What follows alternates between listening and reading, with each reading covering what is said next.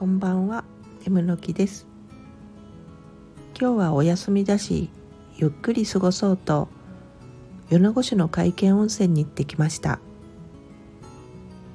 海水浴を楽しむ方々がたくさんおられて賑やかでしたよ。露天風呂からも海を眺められてたまたま貸し切り状態だったのもありのんびりお湯と景色を楽しみました。意外と疲れが溜まってたんだなぁと気づいたのはお風呂から上がって飲み物を飲んでる時でした。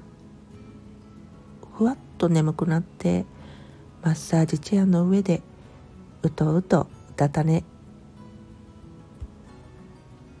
しっかりリセットできたのでまた1週間頑張ります。